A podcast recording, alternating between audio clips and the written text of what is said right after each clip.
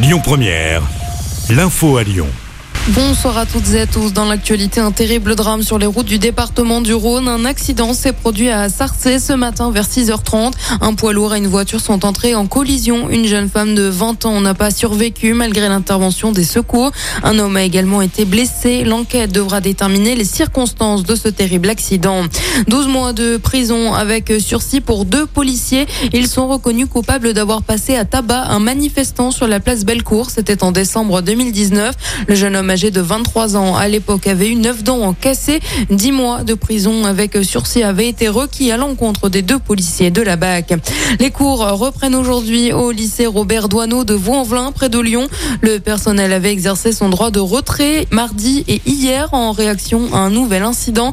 Lundi après-midi, un fumigène avait été allumé à l'entrée d'une salle de classe. Une enseignante avait été blessée.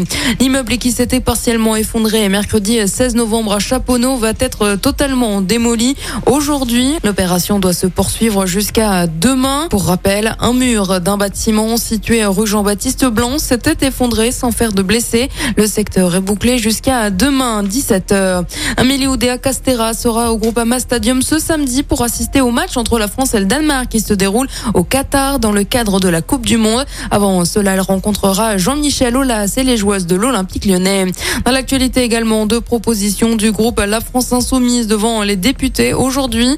Le projet de loi pour faire interdire la corrida va passer euh, devant l'Assemblée nationale. Un texte qui provient du député Émeric Caron. Autre sujet qui doit être abordé par les parlementaires, la question de l'inscription de l'IVG dans la Constitution. Une proposition qui vient des récents événements à l'international, notamment aux États-Unis où la Cour suprême est revenue sur l'arrêt Roe v. Wade.